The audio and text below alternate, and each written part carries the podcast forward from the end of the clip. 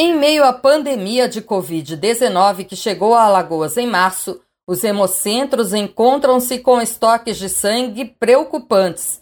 Pensando nisso, a Universidade Federal de Alagoas orienta aos estudantes e servidores que não fazem parte do grupo de risco que busquem de maneira segura realizar doações de sangue nos hemocentros públicos e particulares de Alagoas. De acordo com a assistente social do Hemocentro de Alagoas, Regia Peixoto, é necessário que as pessoas mantenham suas doações para que não venha a faltar sangue para aqueles que precisarem. A estratégia adotada pelo Hemoal neste momento inclui ir até os doadores para evitar uma grande locomoção de pessoas. Em Maceió, outros pontos de doação são o Hemopac, localizado no bairro do Farol, o Banco de Sangue da Santa Casa de Maceió, no centro, além do Banco de Sangue do Hospital Universitário da UFAL, no Tabuleiro.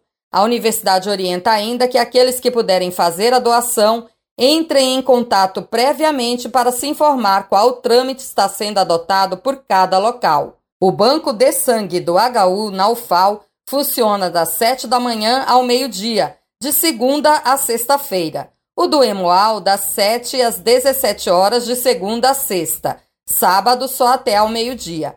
Para os que residem no interior, a orientação é procurar o Hemocentro de Arapiraca.